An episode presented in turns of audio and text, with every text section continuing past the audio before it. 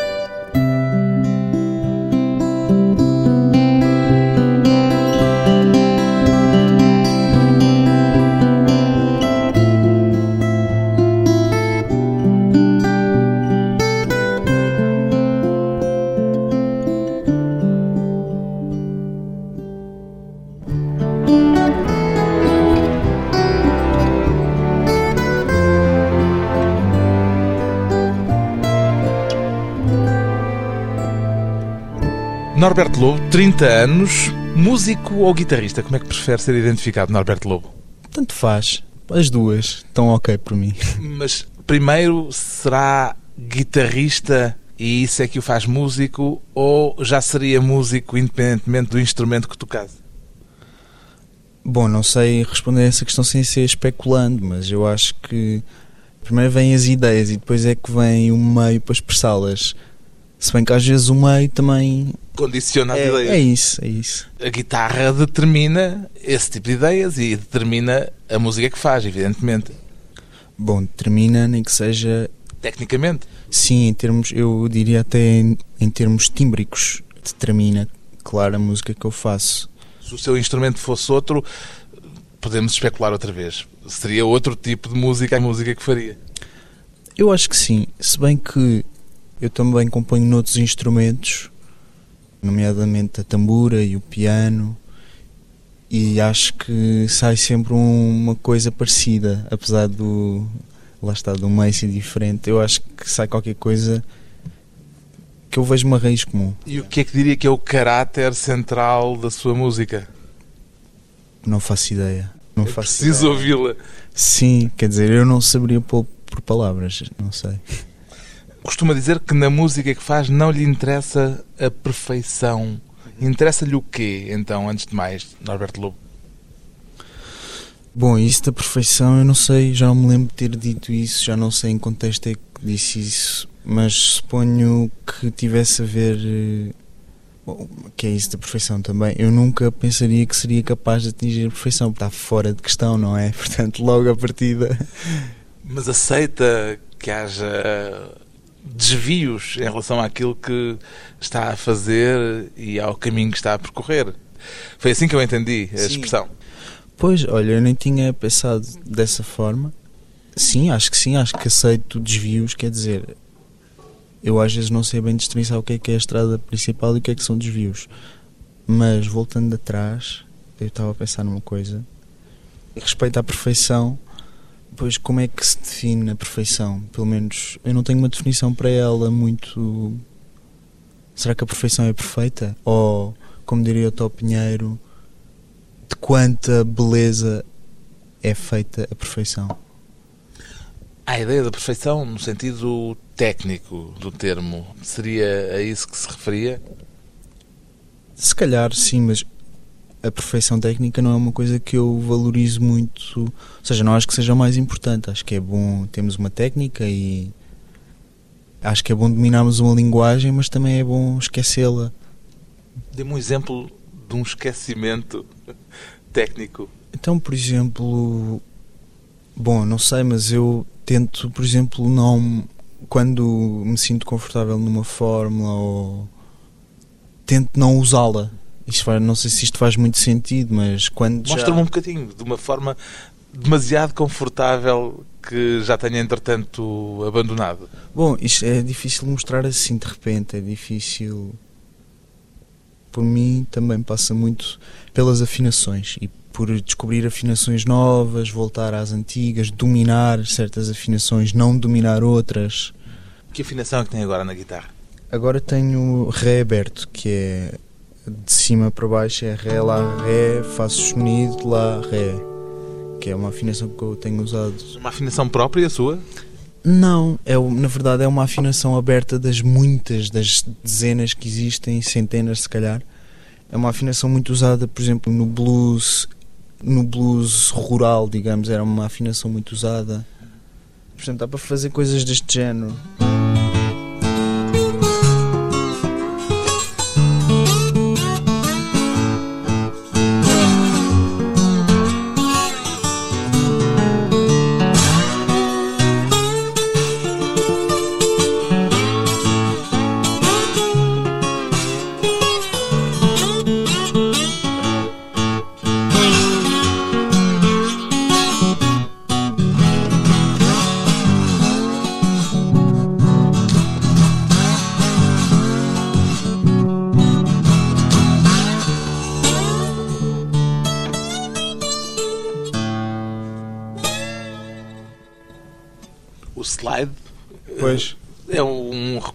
Usa com frequência?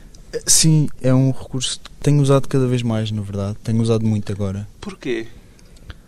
Porque lá está, é, é uma ferramenta. O slide é aquele cilindrozinho Hum. de metal que Exato. se põe no dedo, uma espécie de anel gigante. É isso. Pode ser de metal, pode ser de vidro também. Aliás, há muitos guitarristas que cortam o gargalo de uma garrafa de cerveja, por exemplo, limam a ponta e usam como isso um slide. Dá uma cor diferente. Dá uma cor muito americana à música. Sim, mas também pode dar uma cor indiana, como naquela peça inicial que eu toquei. Tudo Que era um bocadinho Ravi Shankar, como é que era? Mais um bocadinho de, da cítara. Podemos fazer assim coisas modais, não é?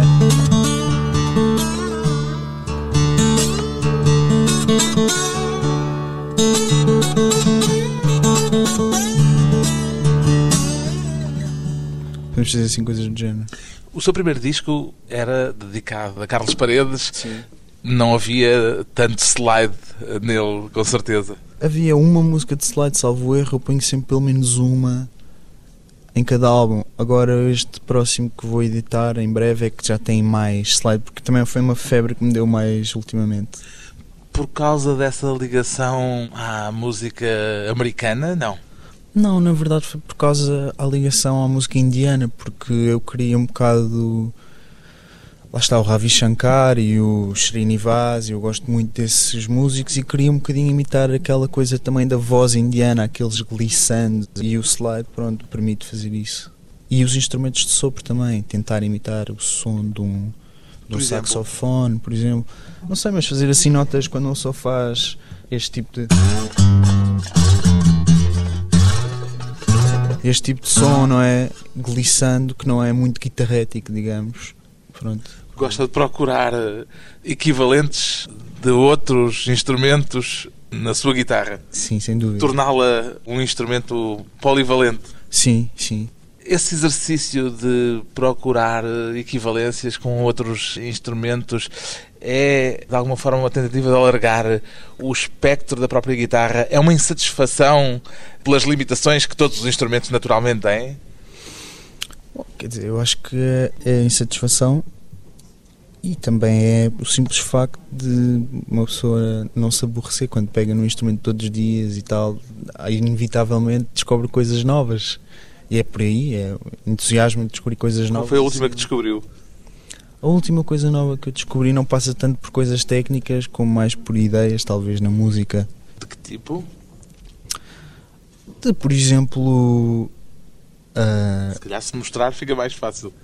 sim, tenho andado à procura assim de uma certa simplicidade nas ideias, ou seja, que as ideias valham por si só, e também tenho andado mais atento ao som entre as notas, ou seja, ao silêncio entre as notas. Ou seja, quando ele só faz um acorde, não é? Quando ele só faz qualquer coisa que seja. E isto parece muitas notas, mas há muitos silêncios entre as notas também. É isso que eu tenho andado a, a escutar com mais atenção. Para contrariar aquela tendência para o débito de notas frenético que imagino que é a tendência de um guitarrista no início da relação com a guitarra. Uhum. Bom, isso é interessante. Nunca tinha pensado nessa maneira, talvez, talvez. Alguma vez quis ser um shredder a fazer eh, 200 notas por eh, minuto? Não, eu nunca quis ser um shredder, até porque os músicos que eu gosto não são bem shredders. Alguns são, mas os guitarristas certamente que não. Eu nunca fui muito para os guitarristas assim, muito. Mas quer dizer, isso dá muitas notas ao poucas. Se as notas forem todas boas, podem dar as- todas as que eles quiserem, não é? Isso é muito relativo. Mas acho que, claro que a música não se define por eh, quantidade, não é? Qual é a coisa mais lenta que tem no seu repertório? Pá, não sei, mas tenho muitas baladas. Tenho muitos temas muito lentos, mesmo.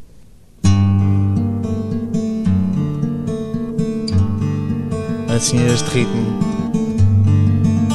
Isto é o quê? Isto é a balada paralhasa que está no Fala Mansa. Podemos fechar a primeira parte, se calhar, com ela.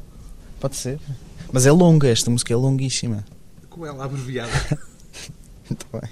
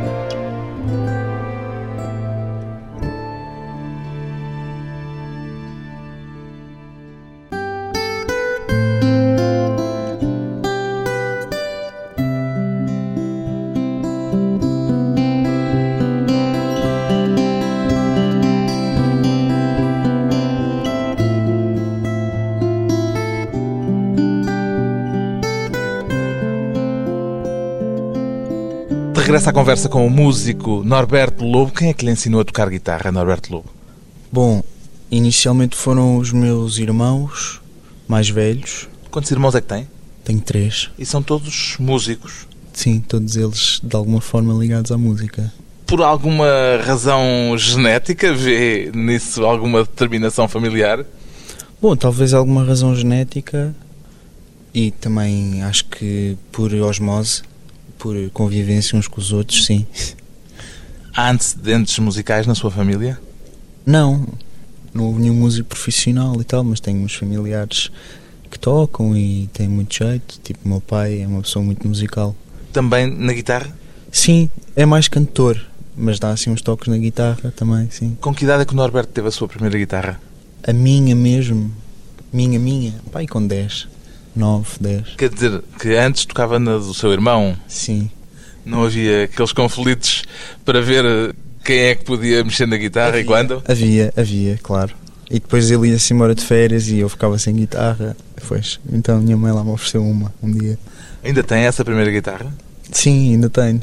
E ainda toca nela? É muito raro, mas.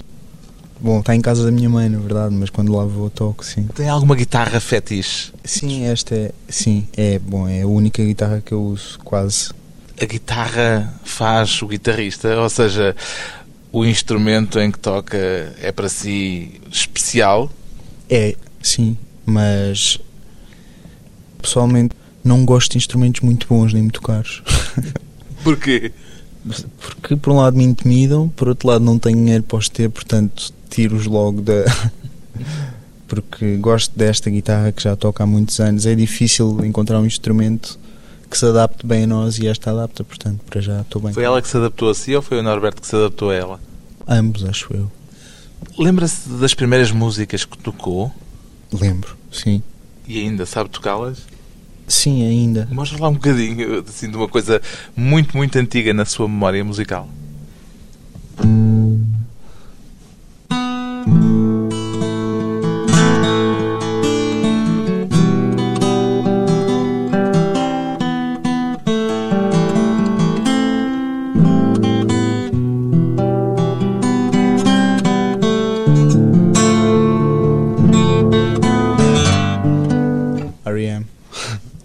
Andava a ouvir eh, os discos à procura dos acordes para depois reproduzir na sua guitarra? Sim, andava, mas tipo, esta, o Losing My Religion, foi o meu irmão que me ensinou, porque eram só dois acordes e depois o terceiro e quarto.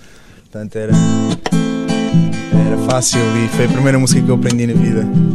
E depois pediam-lhe para tocar ou o Norberto era daqueles miúdos que cantava com a guitarra atrás a impingir a sua música aos outros? Não, eu não impingia muito, sem ser. Bom, impingia talvez aos meus irmãos, impingia um bocadinho. Mas ao resto das pessoas não. Quer dizer, eu se calhar impingia. Eu tocava muito, eu se calhar impingia sem reparar. Mas que nunca me mandaram calar, portanto. Teve aquelas noitadas de fogueira Sim, em claro. acampamentos. Sim, sim, isso tudo, sim. E aí tocava a pedido ou tinha um repertório limitado? Tocava a pedir também, e depois também, sei lá, tinha uma certa facilidade em apanhar aquelas músicas que toda a gente conhece, portanto. Músicas orelhudas, Sim, portanto estava um bocado de o serviço. tunas e coisas do género. Tunas, tudo isso. Zé Chamadas Carlos, músicas de fogueira. Sim, isso tudo, sim. Os Resistência na altura. O que é que lhe pediam mais? Pá, pediam assim muitas coisas, mas depois às tantas deixaram de pedir. Porque não lhes fazia à vontade? Um bocadinho, sim. Eu não lhes fazia à vontade. Ou porque tocava versões muito próprias desses temas que depois não dava para reconhecer e para cantarolar por Pois. cima da sua guitarra? É possível também, é possível.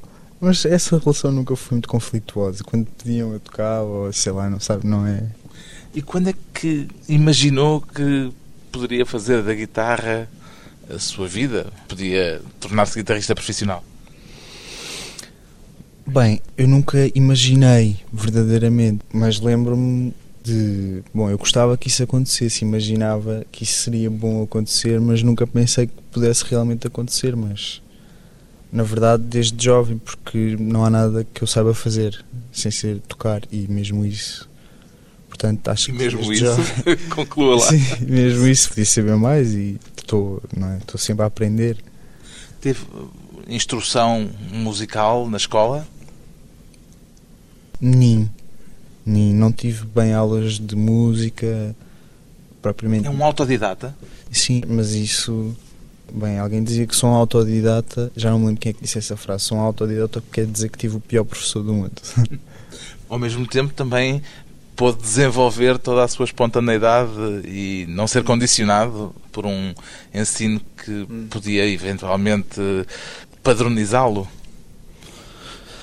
Pois diz que sim. Eu não sei porque eu não tive essa experiência. Ao mesmo tempo também gostava de ter tido. Porque acho que dá armas muito importantes e boas aos músicos, coisas que às vezes o músico se não dá na escola demora muito mais tempo para chegar a essas conclusões. Mas foi como foi, é como é. E foi a olhar também para outros guitarristas, foi só a ouvi-los. Como é que chegou à sua própria técnica? Em que medida é que houve um fator de imitação na sua aprendizagem? houve um fator de imitação, acho que há sempre, não é? Quando estamos a aprender qualquer coisa. Basicamente foi a minha primeira escola foi ouvir discos e tocar com, com os amigos, com os irmãos. E depois também vi muitos concertos, gostava muito de ver concertos, gosto muito. Nos concertos ia tirar os acordes e ver que Claro. acordes é que o guitarrista estava a fazer para depois tentar reproduzi-los? Sim, mas eu não sou muito até. Eu tiro ideias de todos os músicos, eu roubo ideias a todos os músicos, não é só aos guitarristas. Às vezes até é menos aos guitarristas do que aos outros instrumentos. Porque na verdade há poucos guitarristas que me fascinem mesmo. Há uns quantos, claro, por exemplo, agora ando a ouvir muito um guitarrista peruano chamado Dr. Raul Garcia, que é incrível. Doutor faz parte do nome? Faz parte do nome, Dr. Raul Garcia. Ele é advogado, mas também é guitarrista. É um velhote, ainda está vivo, muito velhinho. Onde é que vai buscar a sua inspiração, normalmente? A outros músicos só? Ao seu estado de espírito também? A tudo. A tudo mesmo. Se calhar almocei bem nesse dia e fico bem disposto, sei lá, tudo e mais alguma coisa. Toca todos os dias? Sim, toco, praticamente, sim. Há um aspecto atlético também nisto, ou seja, é preciso ir aos treinos todos os dias? É, é preciso ir aos treinos, mas às vezes os treinos. Eu antes dava muito valor também aos treinos, mesmo ao ginásio, mas também me apercebi que é tão importante às vezes, tão ou mais, aquilo que entra pelos nossos olhos e pelos nossos ouvidos do que propriamente o que a gente exercita, porque é importante é exercitar o, este músculo maior, não é? Que mais é do que os dedos. Mais que os dedos, sim. Qual é a sua música mais exigente em termos técnicos?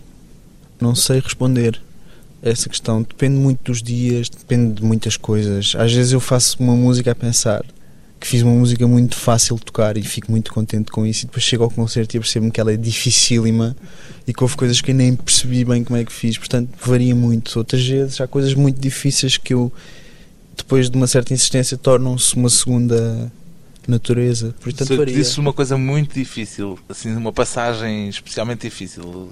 Bem, eu posso tocar uma passagem muito difícil para mim, que se calhar para si ou para os ouvintes não vão perceber o que é que é muito difícil. Eu podia tocar uma coisa muito rápida, mas não. Por exemplo, uma coisa muito difícil para mim é isto.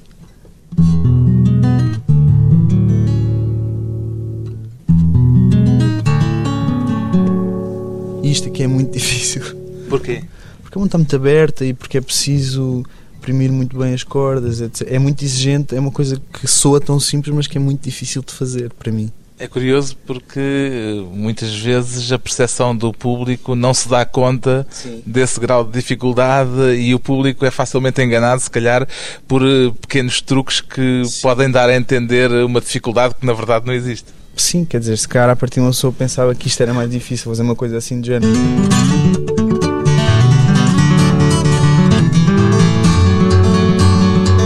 Ou uma coisa assim de género.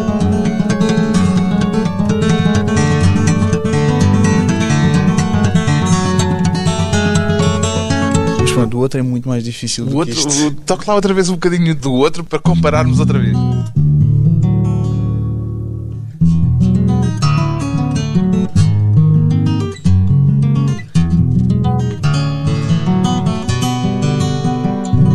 Bom, agora acrescentei um bocadinho, mas isto é mais difícil. Nunca recorre a pequenos truques para ganhar o público com dificuldades que afinal não são tão difíceis, são mais habilidades do que outra coisa. Eu não gosto muito de habilidades, assim, de uma maneira geral. Percebe quando o guitarrista está a recorrer a um, a um truque, a uma habilidade para ir buscar aplausos, mesmo sem esse grau de dificuldade a que dá mais valor? Eu acho que todos nós temos os nossos truques, né? E às vezes uns saem de uma maneira, outros saem de outra. Mas eu acho que toda a gente tem truques, portanto, não. Qual é o seu truque? Não sei qual é que é o meu truque, assim, de repente não sei dizer qual é o meu truque, mas certamente tenho alguns truques, sim. Quer dizer, eu, eu acho que a melhor- o melhor truque de todos é, é ser verdadeiro, eu acho. Que é chegar lá a fazer o que uma pessoa sabe fazer, o melhor que uma pessoa pode fazer e, na- e isso não pode correr mal, acho eu, em lado nenhum. Então vamos fechar com um bocadinho de qualquer coisa que seja truque ou não, seja verdadeiro. Tá Bem, está bem, vou tentar.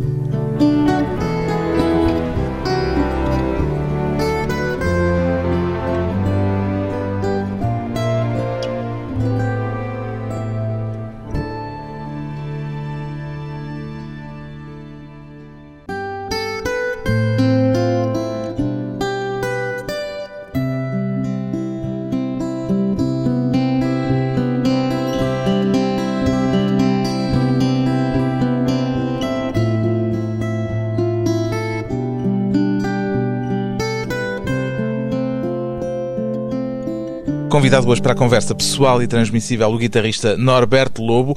Gosta mais, Norberto Lobo, do momento imediatamente antes de um concerto ou imediatamente depois de um concerto? Boa questão. Eu não gosto. Normalmente, quando é que se sente melhor? Depois. Acho que é depois. Aliviado? Bom, depende. Se o concerto correr mal, sinto melhor antes. Se o concerto correr bem, sinto melhor depois. Geralmente corre bem. Sim, geralmente corre bem, mas claro que às vezes há assim acidentes. O que é que faz com que um concerto corra pior ou melhor? Sei lá, várias coisas. Uma pessoa pode não estar eh, nos seus dias, ou algum dos músicos não está nos seus dias, ou o público é muito difícil. Ou podem o que é um público difícil? É um público que não aplaude? Não, não. Por exemplo, tocar em sítios, como já aconteceu a qualquer músico, tocar em sítios onde as pessoas estão um pouco receptivas ao tipo de música que se está a fazer. Estão a falar? Sim, por exemplo. Acontece? Sim, acontece. Felizmente não acontece muito, mas de vez em quando acontece, sim. Ou acidentes. Em que acidentes é que estava a pensar? Acidentes de percurso, tipo alguém se engana ou parte-se uma corda ou... Ah, esse parte-se uma corda sim, não, é, não é grave. tão grave. Não é grave, não. Tem normalmente uma guitarra, outra guitarra ao lado? Não. Então tem mesmo que aguentar. Tem mesmo que mudar a corda, sim. Mas normalmente faço isso nos bastidores porque não consigo falar ao mesmo tempo que estou concentrado a fazer outra coisa. Mas é, é raro partir uma corda, felizmente. Toca guitarra elétrica também nos concertos? Toco também nos concertos. Nos a solo é mais raro, mas com outros projetos, já há projetos onde eu toco maioritariamente guitarra elétrica, por exemplo, do com o João Lobo, o Stigrala também toco muito guitarra elétrica. E, e a música é outra? É, a música é outra, é sim. Quer dizer, sente-se outro músico a tocar guitarra elétrica? Não, sinto-me o mesmo. O veículo é que é tipo passar de um, de um dois cavalos para um Porsche. Porsche é a guitarra elétrica? Sim. Não, é que o Porsche podia ser a guitarra acústica, não é? Não, o Porsche é a guitarra elétrica. Porque lhe dá mais valor? Não, não, não. Eu sou mais, eu gosto mais de andar de dois cavalos, gosto mais de fazer estradas a 90 horas, sem e com calma. É uma questão de gosto pessoal. É só uma questão de cavalos. A guitarra tem mais cavalos. Tem uma, uma espécie de uma batuta na mão. O que é isso? Isto é um pauzinho chinês. E toca também com isso? Toca, sim. Isto era se me pedires para tocar mais música, eu tenho uma que usa pauzinho chinês. Então pronto, tá está bem. feito o pedido. Está bem, pronto. É o Xiaomi de luz. Eu não disse os nomes dos outros temas, mas. As pessoas ouvem os discos pois, e depois é. reconhecem. Sim, sendo que alguns dos temas que eu toquei foram citações do álbum que vai sair, que se chama Mel Azul. Mel Azul. Sim. Onde é que vai buscar os nomes para os discos? Não sei, muito bem. Pata um por exemplo. Pata Lenta foi o engenheiro de som. Esta é a primeira Isso vez era que uma alusão ao lobo? Não. O Pata Lenta? Não, é porque, na verdade, foi porque essa música. Eu muitas vezes vou para o estúdio e as canções ainda não têm nome. E então, essa canção em específico, nós gravámos duas versões, que era uma mais rápida e uma mais lenta. E o Eduardo Vinhas, o engenheiro de som que me grava sempre, e meu companheiro, quando é para tocar, diz: Dá aí a pata. Temos uma relação, pronto, muito, como vejo, muito formal, não é? E pronto, então daí à pata ficou uma a pata rápida e outra pata lenta. A que foi para o álbum foi a versão mais lenta, que é a pata lenta. E depois, pronto, eu achei que tinha tudo a ver com e por cima para um lobo. Pois, é isso. Então ficou. Eu achei que quando foi para escolher o nome do álbum, eu disse: Olha, põe pata lenta. E o primeiro, porque é que se chamou Mudar de Bina? Ah, era um, é um, um trocadilho com mudar de vida. Sim, é uma piadola fácil, sim. o terceiro, até agora o último, porque ainda não saiu sim. o quarto, chamava-se Fala Mansa. Fala Mansa, sim. E também tem alguma história esse título? Não, na verdade foi um dia caiu-me assim, veio-me à cabeça. Já nem sei se me veio à minha cabeça, se veio à cabeça do meu irmão Manuel veio à cabeça de um dos dois e pronto, e ficou assim. E este próximo? O próximo chama-se Mel Azul. Tem uma história? Não, não tem bem uma história, mas. Bom, é uma espécie de citação transviada do Gabriel Ferrandini e do Pedro Sousa, que são dois músicos muito bons que eu gosto muito. E que eles referem a uma coisa que gostam como mel. Então eu resolvi pôr o título de mel um bocado para pescar o olho a eles. E azul porque é um álbum cheio de blues, que tem blues. Então, e este pauzinho do Fala Mansa está num tema que se chama Xiaomi de luz. De luz. De luz. Há um prato que é o Xiaomi de luxo, que é um prato que há em alguns chineses, que eu gosto muito. Pronto, isto é o Xiaomi de luz.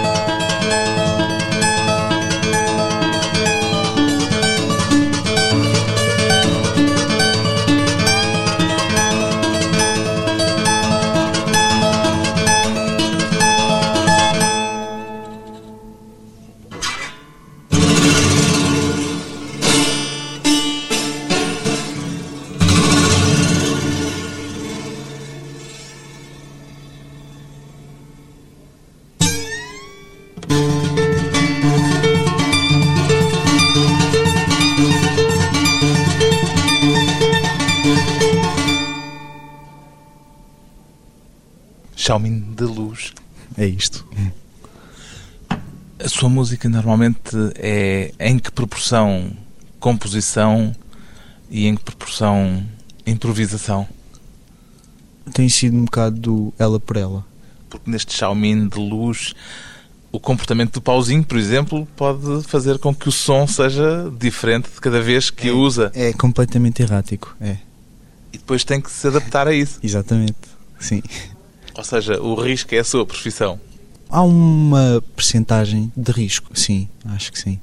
É isso que dá um prazer especial, o facto de nunca nada ser exatamente da mesma maneira? Eu acho que é uma das coisas que dá um prazer especial, sim.